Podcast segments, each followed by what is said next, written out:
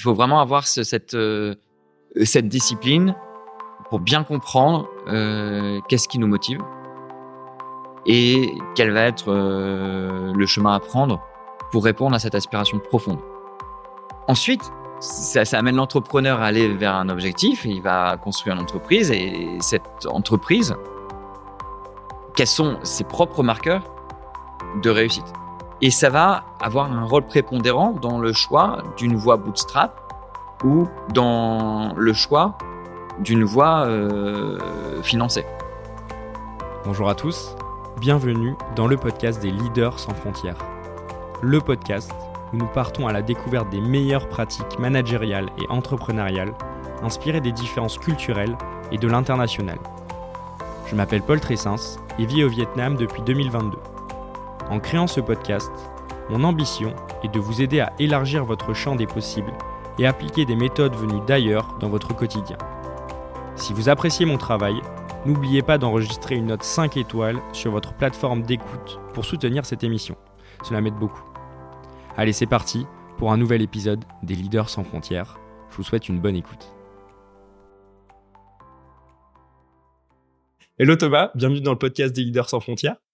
Bonjour Paul, Merci de m'accueillir ici dans les bureaux de, de POC Pharma à, à Ho Chi Minh. Ah, bienvenue. Merci.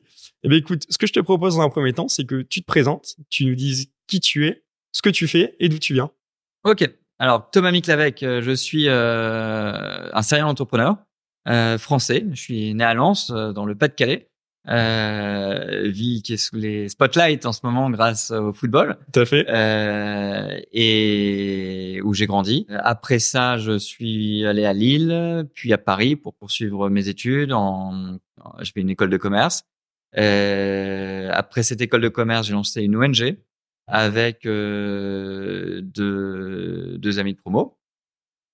Euh, et donc cette ONG, on a travaillé sur euh, des sujets de santé publique sur les pays euh, émergents. Après cette ONG, j'ai lancé une société de conseil euh, sur les, les mêmes sujets. Euh, je pense qu'on aura l'occasion d'y revenir. Je suis parti ensuite faire un MBA aux États-Unis. Après quoi, j'ai lancé une entreprise dans la data pour l'industrie pharmaceutique. Et puis une entreprise qui fournit des logiciels à l'industrie pharmaceutique. Donc ces trois entreprises euh, sont euh, dans le même secteur, le secteur de la santé, le secteur de la pharma, sur le même type de géographie, les pays émergents, mais ont poursuivi des, objectifs euh, différents. Et j'ai vécu donc euh, dans beaucoup de pays différents, euh, aux États-Unis, à Los Angeles et à Boston, euh, en France. Euh, finalement, c'est en France que j'ai le moins travaillé. Euh, j'ai beaucoup travaillé en Afrique, euh, Afrique francophone, euh, Dakar, Abidjan, anglophone, Nairobi, Lagos. Puis je suis allé à Hong Kong où j'ai vécu pendant dix ans. Et depuis maintenant presque deux ans, je suis à Dubaï. Et j'ai travaillé sur euh, 30 ou 40 pays. Quelles ont été les, grandes découvertes que tu as fait justement en partant de France? Euh, qui t'ont marqué, qui t'ont marqué, c'est-à-dire euh, tu sors de, de, de ton école de commerce de, de l'ESSEC, euh, tu te tournes vers l'international.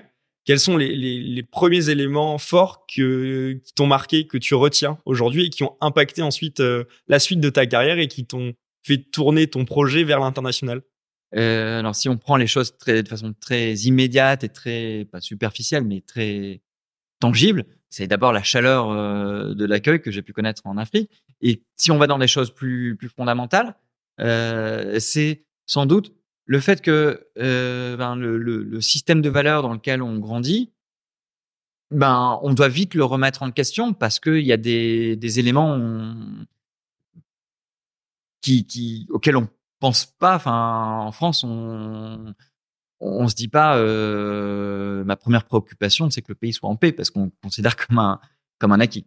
tu vis du coup euh, en, en Afrique pendant un, un- un certain temps. Euh, tu fais ton MBA à, à Harvard, donc euh, euh, aux États-Unis, et puis tu vas recréer ton, ton entreprise et rebasculer chez McKinsey à Paris. Quand tu rentres en France, est-ce que tu peux me me raconter les, choses qui t'ont surprise en rentrant Ce qui m'interpelle, euh, c'est la sévérité, on va dire, de nos concitoyens euh, envers les envers les politiciens, envers les responsables économiques, etc. Euh, et quel que soit leur bord. Hein. Donc, je suis toujours interpellé de voir euh, la violence qu'il peut y avoir à l'égard, enfin violence verbale et parfois même plus, hein, euh, à l'égard de, nos politiques de tous bords. Et le deuxième point, c'est peut-être euh, un certain nombre de certitudes, beaucoup beaucoup de certitudes par rapport à euh, des valeurs et qui sont qui, qui viennent s'appliquer à beaucoup de de thèmes en termes de politique internationale ou de, de jugements qui peuvent être portés sur euh, bah, tout ce qui peut se passer euh, à travers le monde euh, et à Hong Kong. Hein. Enfin, je prends Hong Kong vraiment. J'ai j'ai vécu pendant les les protestes. D'accord. C'était un espace de liberté et c'est aujourd'hui la Chine. Euh, enfin la Chine continentale avec euh, le système politique de Chine continentale. Et ça m'a interpellé de voir que, enfin d'abord ça m'a beaucoup touché, et ça m'a interpellé de voir que au sein de la population il y avait des points de vue assez différents. Enfin, il n'y avait pas une unité hongkongaise. Il y avait vraiment des fossés générationnels. Euh, la jeunesse euh, était beaucoup plus euh, dans l'émancipation.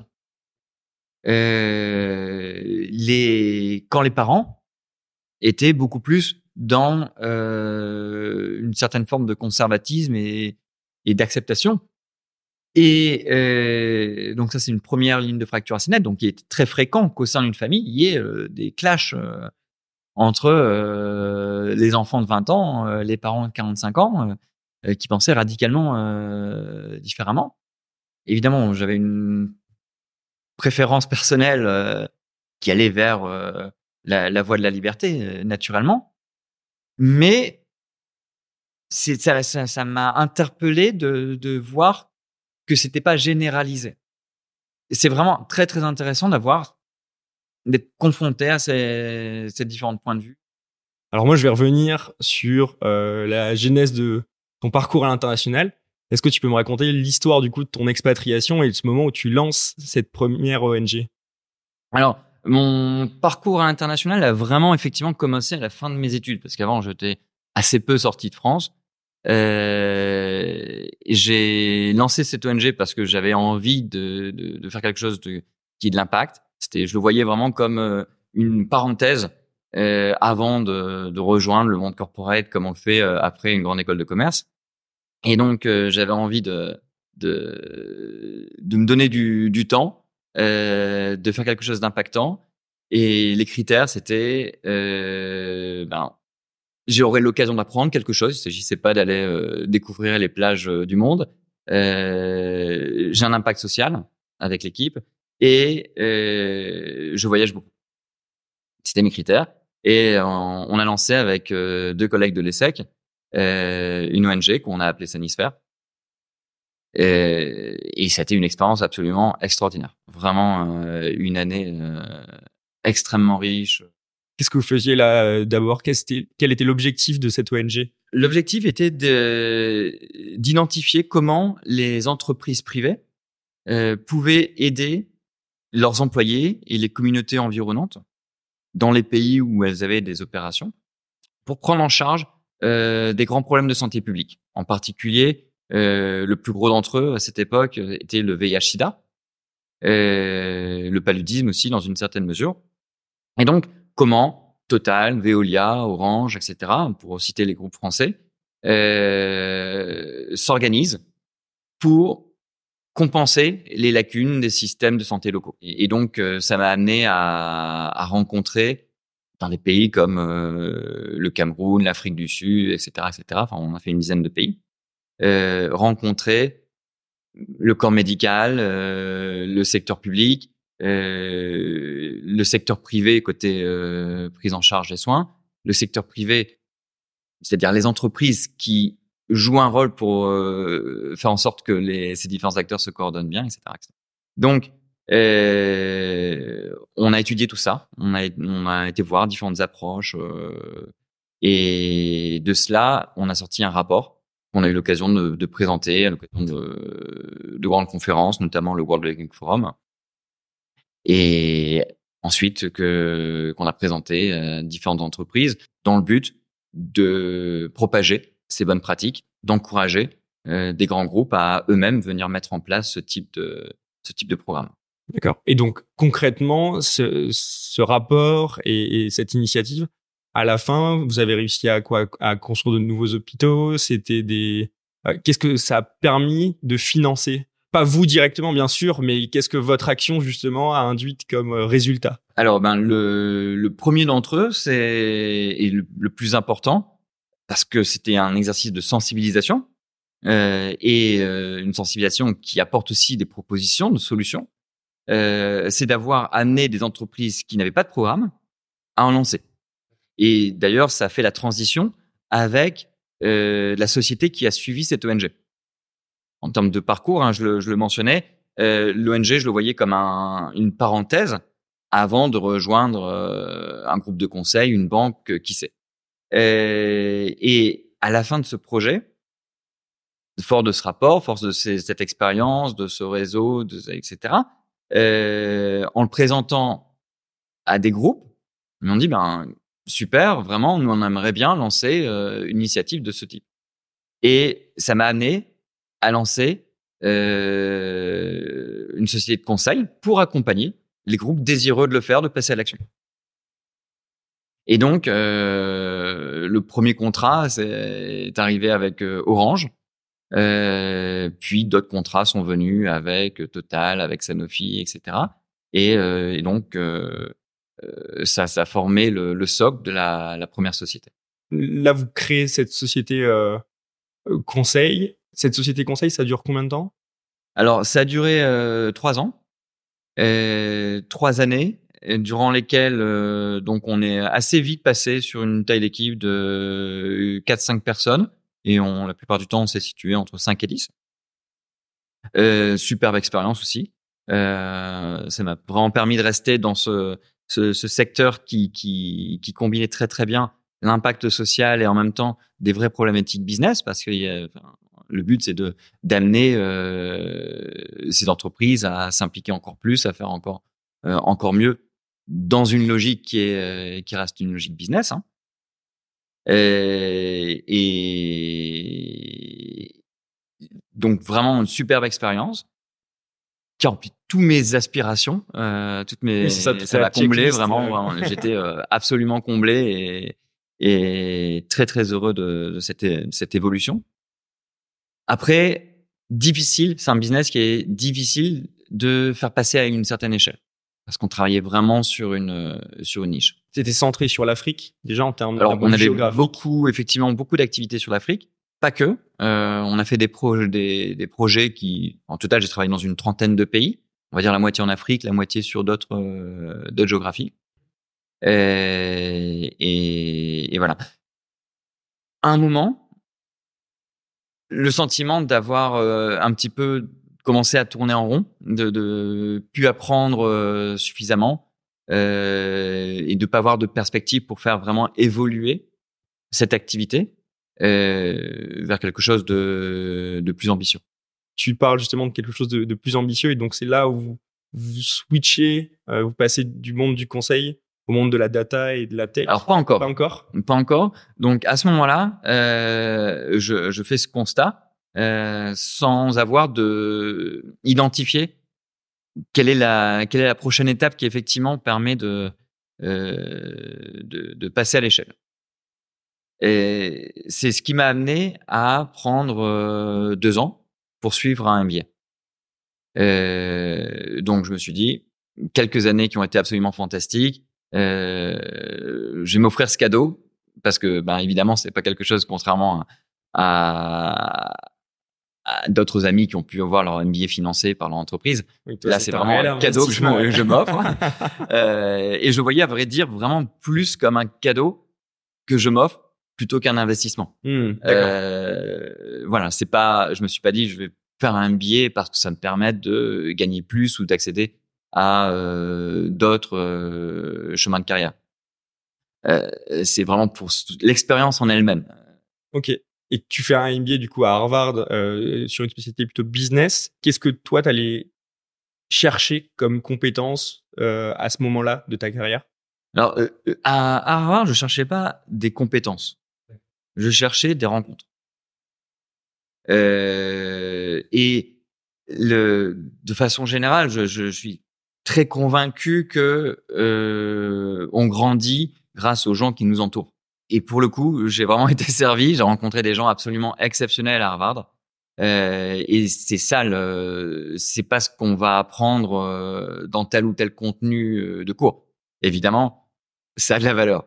Euh, par contre, euh, les gens qu'on côtoie, les inspirations euh, que ça fait naître, etc.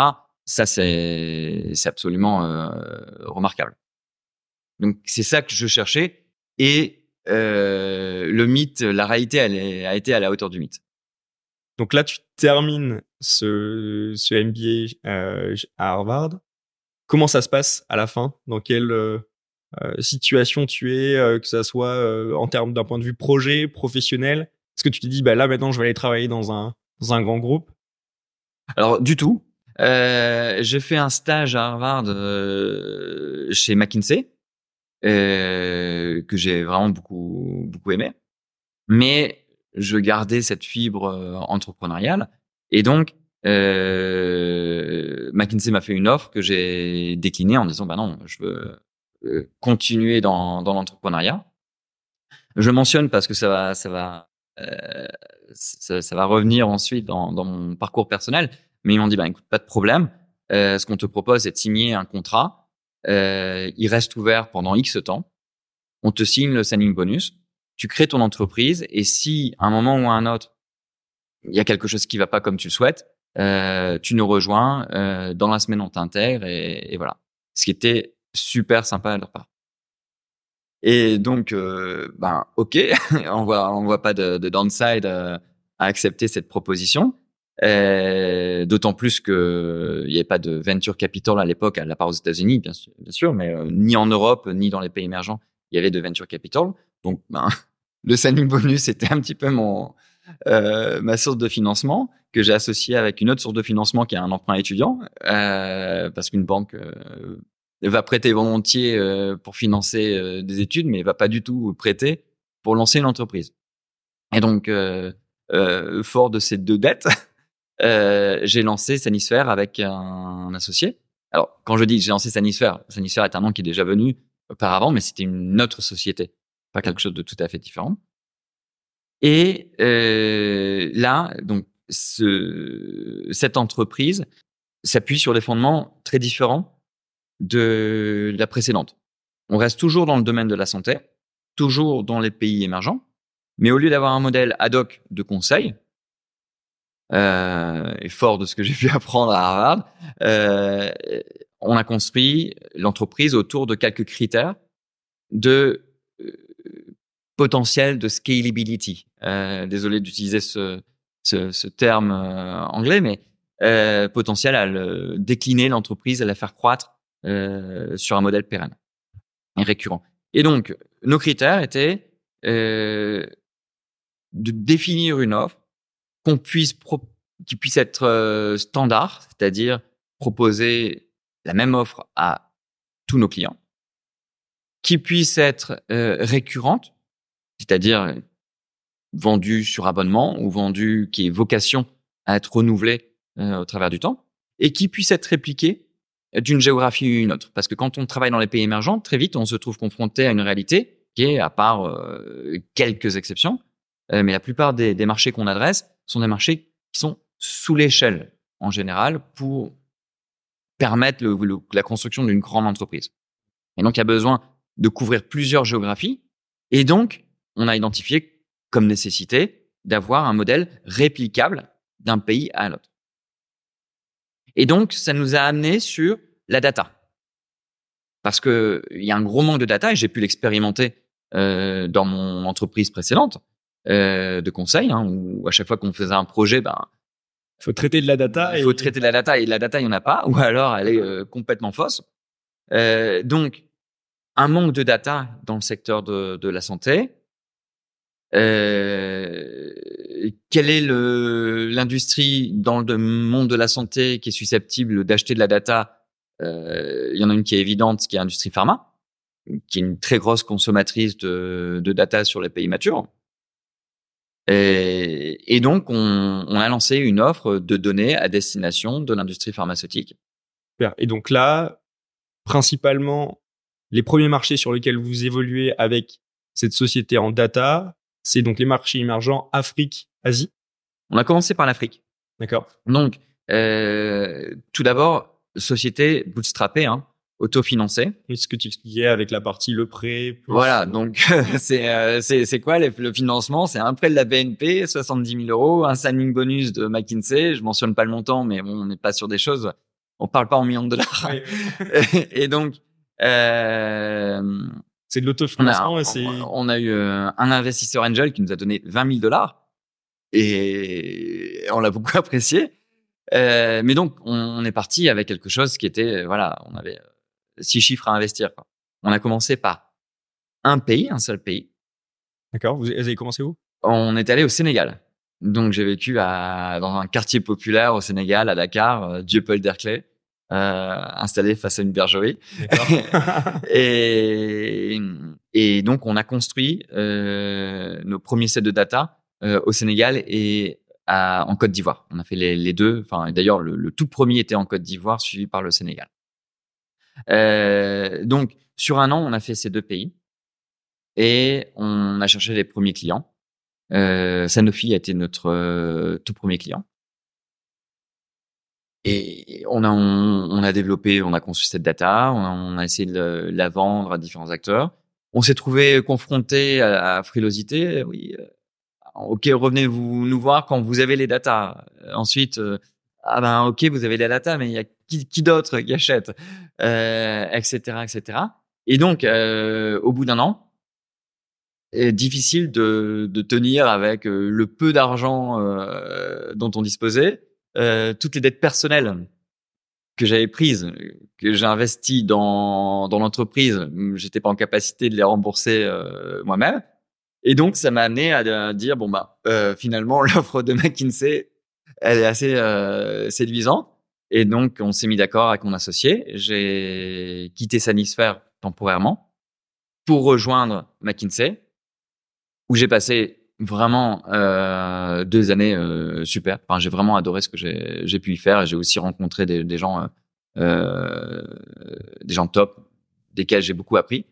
Euh, et après ces deux ans, une fois quitté de toutes mes dettes, d'avoir un petit peu renfloué les caisses personnelles, euh, j'ai, je me suis relancé à nouveau sur Sanisphère. Et en même temps, mon associé Charles a développé l'entreprise pour obtenir quelques points de validation qui était nécessaire avant de, de, de, de développer plus en avant notre activité. Il était toujours sur l'Afrique? Toujours sur l'Afrique. Et faute de financement, euh, on, on, restait limité sur un scope géographique assez réduit. Parce que ben, pour construire des datas dans le pays numéro 2, il faut avoir euh, euh, monétisé les datas du pays numéro 1. Euh, et donc, on était sur un scope géographique assez limité. Et, c'est plus tard qu'on a étendu notre scope géographique parce que bah, on a commencé à avoir l'attraction commerciale. On a pu, enfin, les, points de validation hein, qu'on recherchait, c'est est-ce qu'on trouve suffisamment de clients différents? Souscrire à nos data. Est-ce que ces clients ont des profils suffisamment différents Confirmer la taille de, marché? Euh, et est-ce que on le valide dans trois pays différents? On avait grosso modo euh, deux trois pays euh, où on voulait euh, obtenir des, validations. Et est-ce qu'ensuite, enfin, euh, ces clients vont renouveler? Donc, Quand ils vont nous acheter une souscription d'un an, est-ce que derrière ils vont ils vont renouveler leur, leur souscription Et donc, au bout de trois ans, on avait, euh, on a obtenu ces, ces, différentes validations et on pouvait, avec un plus fort degré de confiance, passer à l'échelle. Trois ans, c'est extrêmement long, mais ça fait partie de la vie d'une entreprise bootstrappée parce que ben c'est la croissance organique, c'est la croissance long. non seulement organique mais autofinancée. Donc ben le, le, cash cycle étant ce qu'il est, ça prend un petit peu de temps. D'accord. Et hum, à quel moment vous, après, donc après ces trois ans, c'est là où vous choisissez du coup de vous ouvrir à la partie Asie. Euh, moi, ce qui va m'intéresser, c'est est-ce que tu peux me raconter comment de cette société Sanisphère où vous êtes dans la market data, vous allez ensuite passer euh, sur un modèle SaaS avec POC Alors, la première étape, d'abord, ça a été de... Euh, à ce stade, on avait une entreprise couvrait peu de géographie, des petits pays. Et donc, quand on est passé euh, à l'échelle, le, il y avait un axe euh, de, d'expansion géographique qui était assez important. Donc, j'étais beaucoup beaucoup en Afrique avec Charles. Donc après avoir commencé à couvrir la Côte d'Ivoire et le Sénégal, on a couvert le Kenya, on a couvert le Nigeria, on s'est étendu sur différents pays d'Afrique et on est parti en Asie. On s'est euh, réparti euh, euh, les continents. Charles s'est occupé de l'Afrique, je me suis occupé de l'Asie, j'ai déménagé à Hong Kong et on, on, a développé ces deux grandes zones, Afrique, principalement Afrique subsaharienne, aussi Afrique du Nord, et Asie du Sud-Est. Pour en faire une entreprise qui couvre une vingtaine de pays, d'accord? Et et qui emploie à peu près 200 personnes. Ensuite, euh, donc euh, ce développement, cette euh, deuxième phase, on va dire, dans, dans le développement de l'entreprise, a duré à peu près 4-5 ans. Au bout de ces 4 de ces 4-5 ans, euh, on a toujours envie, une fois qu'on a le sentiment d'avoir construit quelque chose, ben on passe au projet suivant. Je suis passé de la provision de la data qui identifie des opportunités pour l'industrie pharma à euh, la provision de la solution pour aller capturer ces opportunités. Parce que dans beaucoup de discussions que j'ai pu avoir euh, avec euh, les clients data, donc ah ben oui tiens là il y a une opportunité, on le fait. Là il y en a une autre, mais par contre on n'est pas en capacité parce que ma force de vente a telle contrainte, parce que etc etc. En particulier, le problème à adresser, c'est comment euh, l'industrie peut-elle engager euh, un nombre important de, parties prenantes, de customers, etc., etc., de clients, sachant que ben il y a les lois de Pareto, euh, les 20% les plus importants représentent 80% de, du business. C'est pas tout à fait vrai, mais bon, euh, et il reste beaucoup d'opportunités qui sont qui sont pas capturées sur les segments BC, on va dire, de, de clientèle. Et donc, euh, on a développé des solutions pour aller chercher ces opportunités euh, en faisant usage de data et de technologie. Et donc ça, c'est le fondement de POC Pharma, l'entreprise suivante. Au début, vous construisez votre modèle en Afrique, juste euh, d'un point de vue purement euh, business. Euh, l'Asie et l'Afrique tournaient de la même façon en termes de, de data que vous collectiez. Le, le modèle était répliqué partout. Tout à fait. Ça nous a et c'était un critère fort pour nous. Euh, et ça nous a amené à faire des, des choix de positionnement. Euh, par exemple, on s'est spécialisé dans. Il y a deux grands canaux hein, dans la pharma un canal euh, hôpital et un canal pharmacie. Et on s'est euh, focalisé sur le canal pharmacie parce que euh, il y a énormément de points communs entre les pharmacies euh, euh, du monde émergent, alors que le fonctionnement du canal hospitalier va être très très différent d'une géographie à une autre. Les procédures d'achat, etc., les, les, le mécanisme d'appel d'offres, etc., peut être très très très différent. Et donc, le canal pharmacie, pour nous, à cet égard, était très intéressant parce qu'on pouvait déployer exactement la même méthodologie, et chercher exactement les mêmes data dans tous les pays. Donc, vous créez POC Pharma. Est-ce que tu peux euh, expliquer comment vous passez du coup euh, de cette market data euh, au modèle SaaS et les choix que vous avez fait de, développement pour cette nouvelle société, où là, tu vas plutôt faire appel à des fonds euh, pour accélérer la croissance rapidement? Tout à fait. Donc sur euh, sur POC Pharma, euh, propose des solutions euh, tech à, à, nos clients. Donc on a la même clientèle, l'industrie pharma. On vient adresser le même type de sujet, c'est-à-dire des sujets de go-to-market, en particulier sur le, le, canal pharmacie. Mais cette fois, on, la solution passe par des investissements produits importants. Ce qui a requis euh, des fonds beaucoup plus significatifs que euh, ce qui était nécessaire pour construire nos, nos premiers sets de data Excel euh, sur la première entreprise. Et donc, euh, effectivement, dès le départ, je me suis tourné d'abord vers des, des, business angels, puis des, des fonds d'investissement. Et donc, on a fait trois, euh, trois levées de fonds. Donc aujourd'hui, là, vous avez levé euh, en tout à peu près 17 millions d'euros, de dollars, c'est ça? Vous êtes présent sur combien de pays? Et vous avez quelle taille comme euh, entreprise? Donc aujourd'hui, le Vietnam représente la moitié de nos revenus et on a des revenus sur diverses autres géographies. Et comme c'est du software, on peut le déployer à Madagascar quoi. Euh, sans, sans avoir de, de, présence locale. Donc vous êtes présent sur une, plus d'une vingtaine de pays. Vous avez combien C'est combien de salariés aujourd'hui? 150. 150 salariés. Ok. Bien. Et toi qui as vécu les, les deux aventures, créer une société euh, en, en, bootstrap et la partie euh, levée, aujourd'hui, quel est ton conseil pour un entrepreneur qui ne sait pas quoi faire et qui cherche quel modèle euh, utiliser pour sa propre structure? Est-ce que tu lui conseilles? Alors on va on va prendre pour hypothèse que les, les deux options sont sur la table. Voilà. euh, donc il y, y, a deux impératifs qui qui sont qui, qui se rejoignent, mais qui il faut prendre les, les deux angles, euh, qui sont quelles sont les, les aspirations personnelles de l'entrepreneur en, en, premier lieu? Un entrepreneur crée une entreprise. Euh, pourquoi? est, le why? Pourquoi? Enfin, est-ce qu'il le fait parce que euh, il a envie de devenir extrêmement riche ou parce qu'il a envie de de, de, de, construire quelque chose qui ait du sens, parce qu'il a envie de, de vivre de sa passion?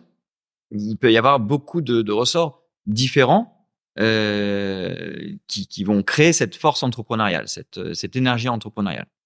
Donc, il est important de vraiment bien comprendre quelle est cette, quelles sont les, les sources de motivation et quels sont en conséquence les marqueurs de succès, les objectifs définis à titre personnel. Je considère que cette société sera un succès si. D'accord?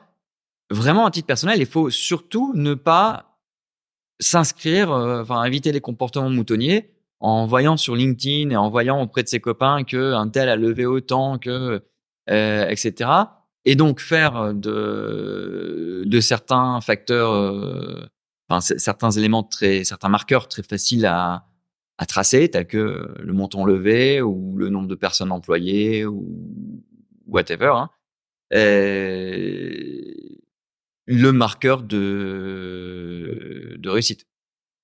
Donc il faut vraiment avoir ce, cette, euh, discipline pour bien comprendre euh, qu'est-ce qui nous motive et quel va être euh, le chemin à prendre pour répondre à cette aspiration profonde.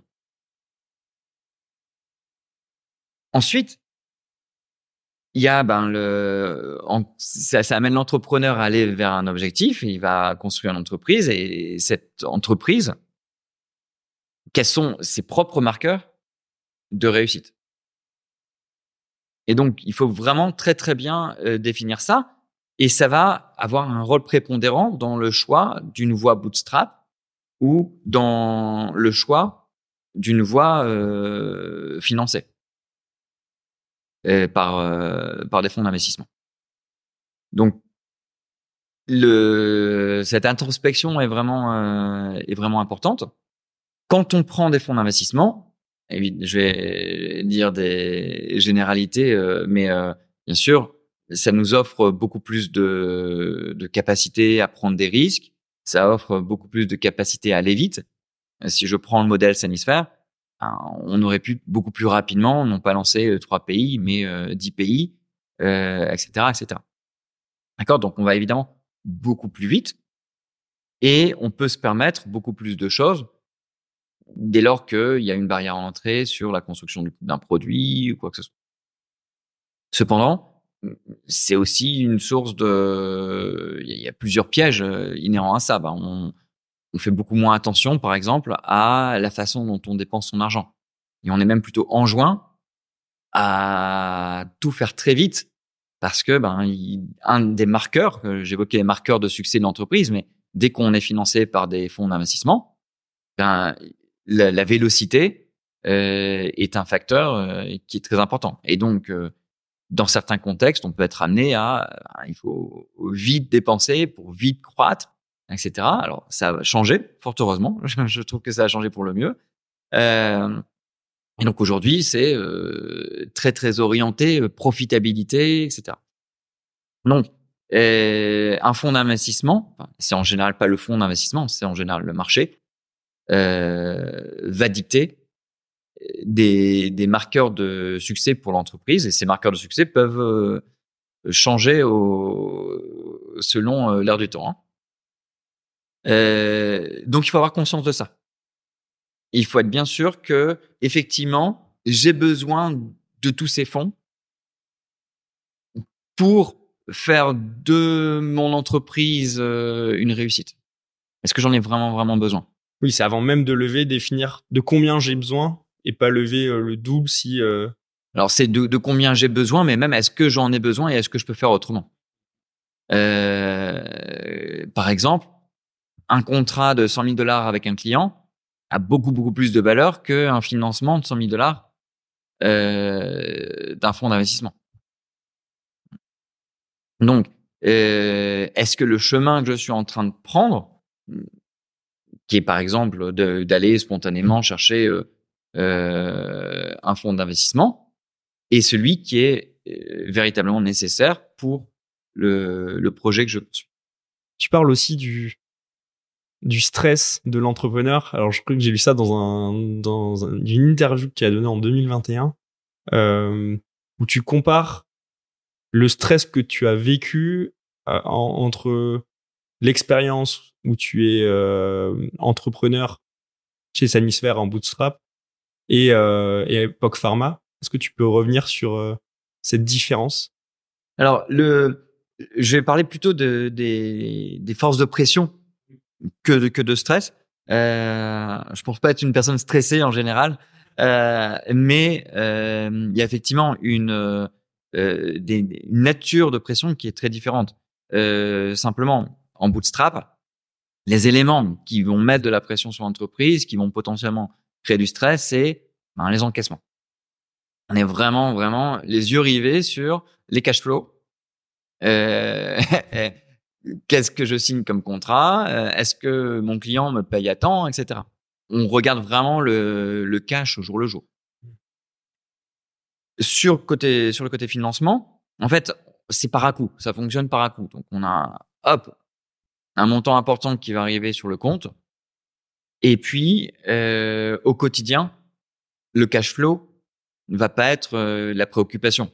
Si on, si on lève 10 millions de dollars, bon ben, il y a 10 millions de dollars sur le compte, euh, un client peut payer en retard euh, sa facture de 100 000 dollars, c'est pas gravissime. Par contre, on va suivre de beaucoup plus près certains indicateurs qui sont ceux que les investisseurs vont attendre, en particulier pour préparer la levée de fonds suivante. D'accord? Donc, euh, ces, ces critères, avant 2022, euh, c'est quelle est la, la, vélocité de la croissance, euh, c'est le critère numéro un. Ah, x2, c'est pas terrible. x4, euh, ce serait mieux. Euh, Aujourd'hui, c'est le burn multiple, qu'on appelle le burn multiple, c'est-à-dire le ratio entre ce qu'on brûle comme cash et la croissance qu'on est en capacité de générer et euh, la rentabilité. Où est-ce qu'on en est par rapport à un, parcours de, rentabilité? Et finalement, euh, personnellement, j'ai une forte préférence pour des modèles qui ont un, un une voie de rentabilité très claire. Et je privilégie la, la rentabilité sur la croissance. J'avais un, un professeur qui m'a beaucoup marqué, qui s'appelle euh, Christensen à Harvard, euh, très très connu. Enfin, il est mais vraiment remarquable. Euh, et il nous disait impatient for profit, patient for growth. Euh, et ce qui n'a pas du tout été l'air du temps pendant les quelques années qui sont qui sont écoulées entre 2015 et 2021-2022. D'accord? Euh, Patient for growth, impatient for profit. Une fois que tu as ça, tu peux tenir très très très longtemps. J'évoquais il y a dans ma précédente question la, la, la partie stress. Euh, c'est un élément qui euh, est dosé par chaque entrepreneur et chacun euh, prend du recul par rapport à, à, des situations. Euh, comment aujourd'hui tu gères des situations difficiles euh, qui peuvent amener euh, du, stress? Comment tu fais pour justement toujours garder de la distance et du recul par rapport à une situation qui, qui t'arrive? Ben, sur, sur ce point, ça fait partie sans doute des, des éléments où j'ai le plus appris dans ma vie d'entrepreneur. Euh, réagir euh, face à des situations difficiles, des situations qui sont pas celles qu'on souhaitait euh, rencontrer. et l'expérience aide beaucoup en la matière. Et en particulier pour doser ce, une, une question de, de zoom in, zoom out. Zoom in, zoom out, c'est la capacité à, si on prend un, un spectre, euh, parfois faire un zoom in sur un sujet particulier et aller sur euh, très en profondeur. Euh, sur un sujet. Et zoom out, c'est euh, prendre de la hauteur. Et donc, beaucoup de la vie d'un entrepreneur, mais n'importe quel manager, hein, consiste à savoir faire des approfondissements là où il faut, mais aller suffisamment en profondeur et pas se contenter d'une réponse un petit peu hâtive. Oui, mais là, non, euh, le marché, blabla. euh, donc, il s'agit de bien choisir les moments où on décide d'aller en profondeur et euh, les moments où on prend du, recul. Donc déjà, euh, par rapport quand arrive un sujet, et ça fait partie du métier d'entrepreneur, en tout temps, au final, on, on a des situations imprévues à gérer et on, on règle des, des problèmes. Donc c'est un premier point. Quand est-ce que euh, je décide que sur ce problème, je vais en, je rentre en profondeur versus je prends du recul, je fais confiance euh, à l'équipe pour le gérer et euh, je le mets à distance. C'est une première, euh, une première chose. Le, le deuxième point, c'est de les aborder avec enthousiasme.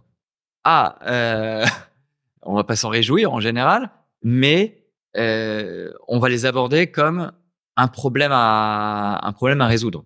C'est une prédisposition qu'il faut avoir ou qu'il faut développer, euh, qui est de de prendre ces problèmes comme des, des opportunités et euh, le considérer comme euh, faisant partie intégrante du job. Et si on n'aime pas ce job, qui est de régler des problèmes, ben, on fait autre chose. On parle des, des problèmes. J'aimerais maintenant qu'on aborde les, les échecs. Est-ce que tu as vécu un échec? Est-ce que tu peux m'expliquer comment tu as fait pour rebondir? Des échecs, euh, beaucoup. Le dernier en date, c'est que, ben, par exemple, j'ai commencé l'année avec un objectif pour l'entreprise qui était de faire une série B. Euh, on va pas faire de série B sur l'année. Euh, le marché du financement a changé euh, euh drastiquement. Euh, et alors qu'on pouvait remplir les critères requis pour faire une série B dans le monde d'avant, sur les critères 2021-2022, ben aujourd'hui, on, ces critères ne sont plus les mêmes, ont changé, et donc, euh, ben, on va pas réussir euh, l'objectif de qui est de lever une série B en 2023. C'est un échec. Euh, et puisque ben, notre échéance de financement pour la série B a changé, on a dû aussi adapter notre base de coûts. Et donc, euh, procéder à une restructuration. Et évidemment, euh, quand on doit laisser des gens de grande valeur euh, quitter l'entreprise parce que ben, on doit euh, réviser notre base de coûts, ben, c'est un échec, évidemment.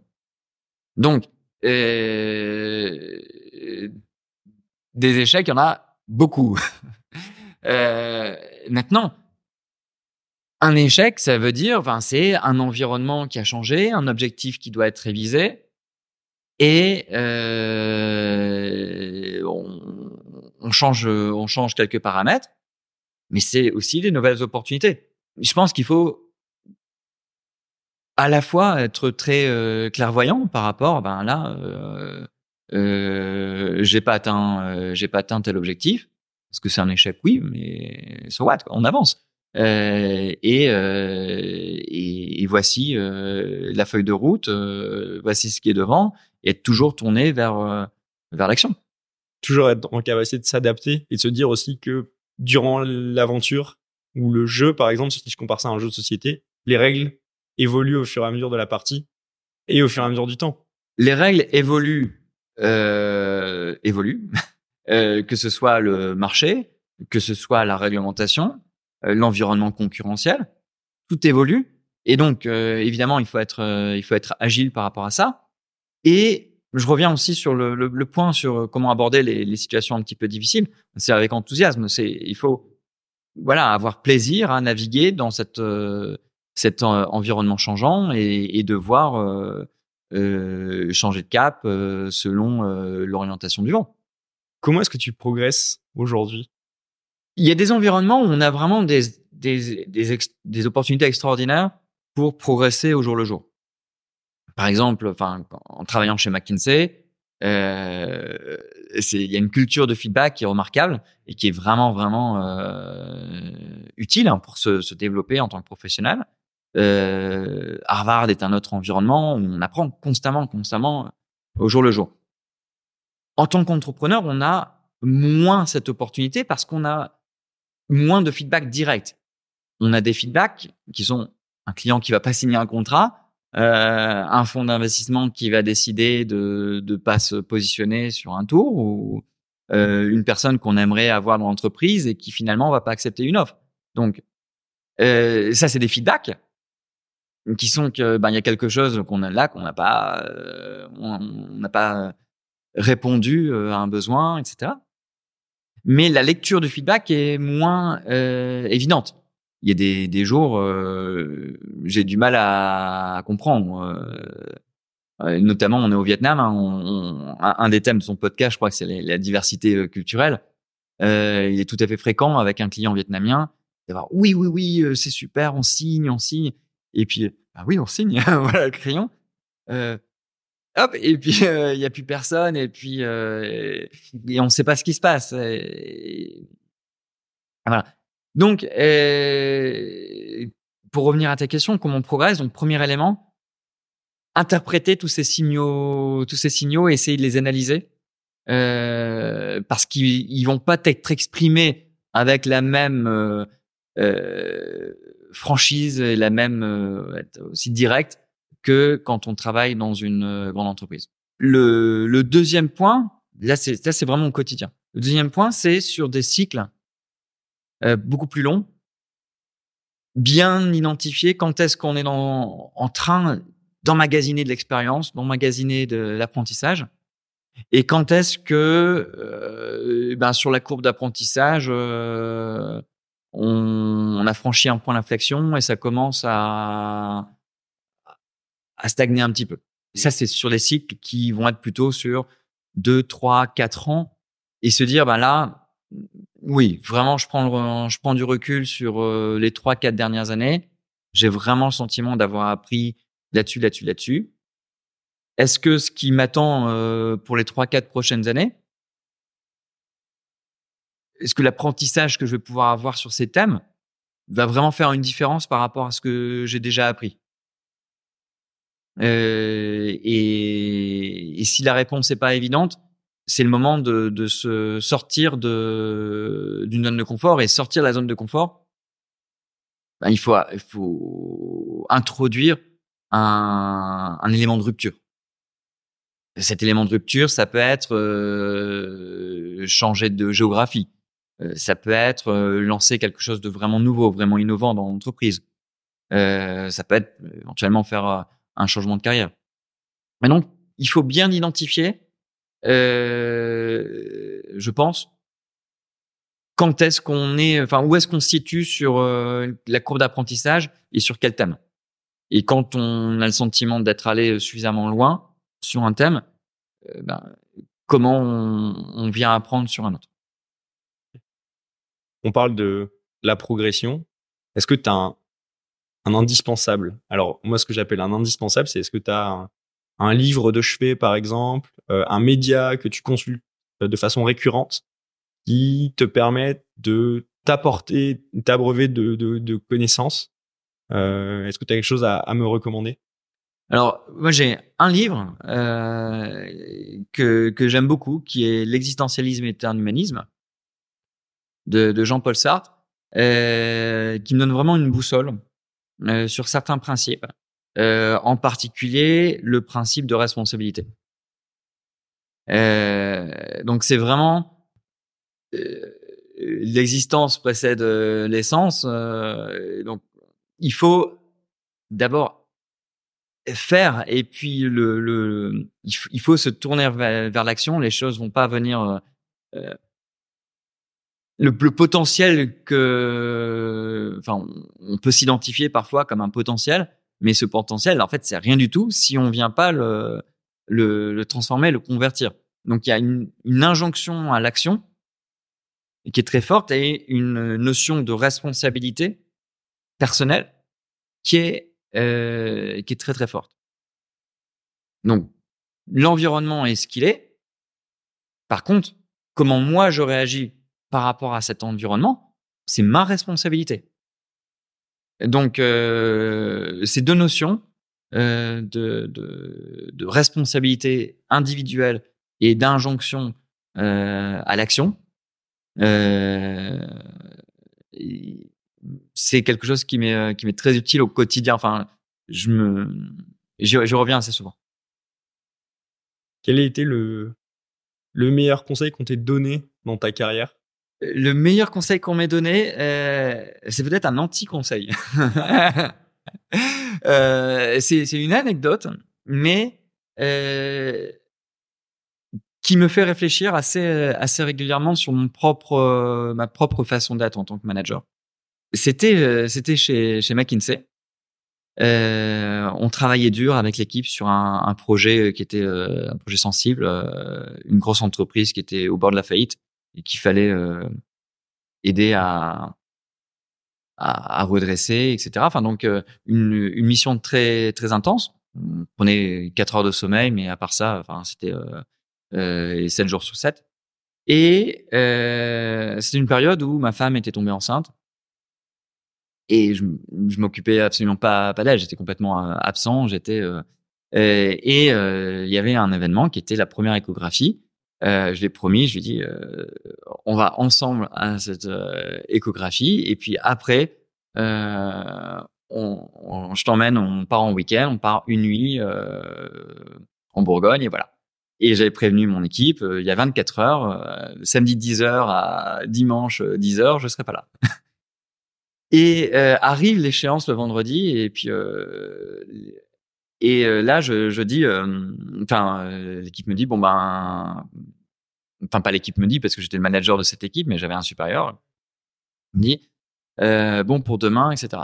rappel, perso, je suis pas là de samedi 10h à dimanche 10h.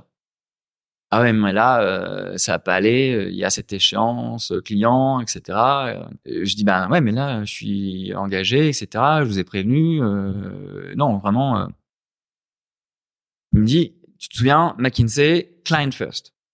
Ben oui, client first, mais là, désolé, mais de samedi 10h à dimanche 10h, ce sera Celia first. Mon supérieur est parti. fâché. et euh, après, pour le reste du projet, euh, tout ce qui n'était, enfin les week-ends, etc. Non, non, euh, viens pas, pas, pas, pas besoin, etc. Il boudait. Euh, et donc, ça m'a vraiment, pour moi, ça m'a, ça, j'ai vraiment pas du tout apprécié, évidemment. Enfin, je pense que on serait, euh, et, ça a créé une, une rupture. Peu de choses, hein. euh, mais c'est une préoccupation. Donc, tu, tu me demandais quel est le, le meilleur conseil qu'on t'ait donné? C'est finalement un anti-conseil parce que c'est une préoccupation. Je m'interroge souvent. Est-ce que euh, dans telle ou telle situation,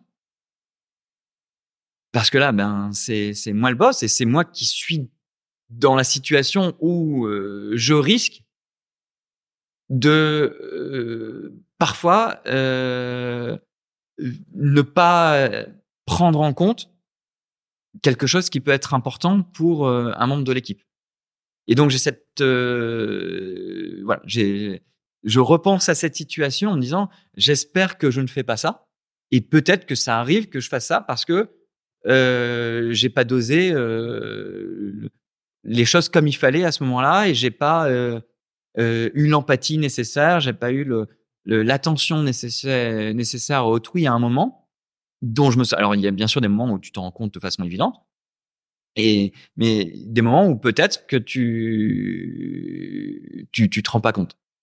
Est-ce que tu as un conseil pour un, entrepreneur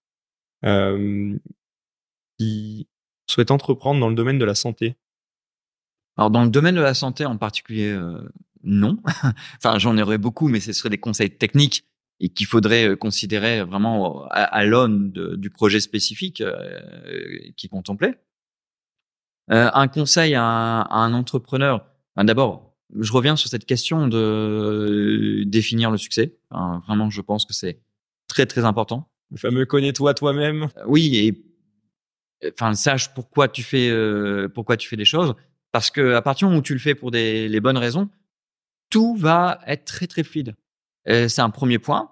Euh, et un, entrepreneur qui commencerait à, connaître un petit peu de réussite, euh, mon conseil serait voyage toujours en, en, en classe éco, parce que tout simplement, enfin, il me semble très important de, de, rester le, rester très simple tout le temps et éviter que des déconnexions euh, puisse se faire. Enfin, c'est, ce serait mon un, un, conseil pour un entrepreneur qui commence à qui commence à réussir. Où est-ce qu'on peut te suivre ou te contacter?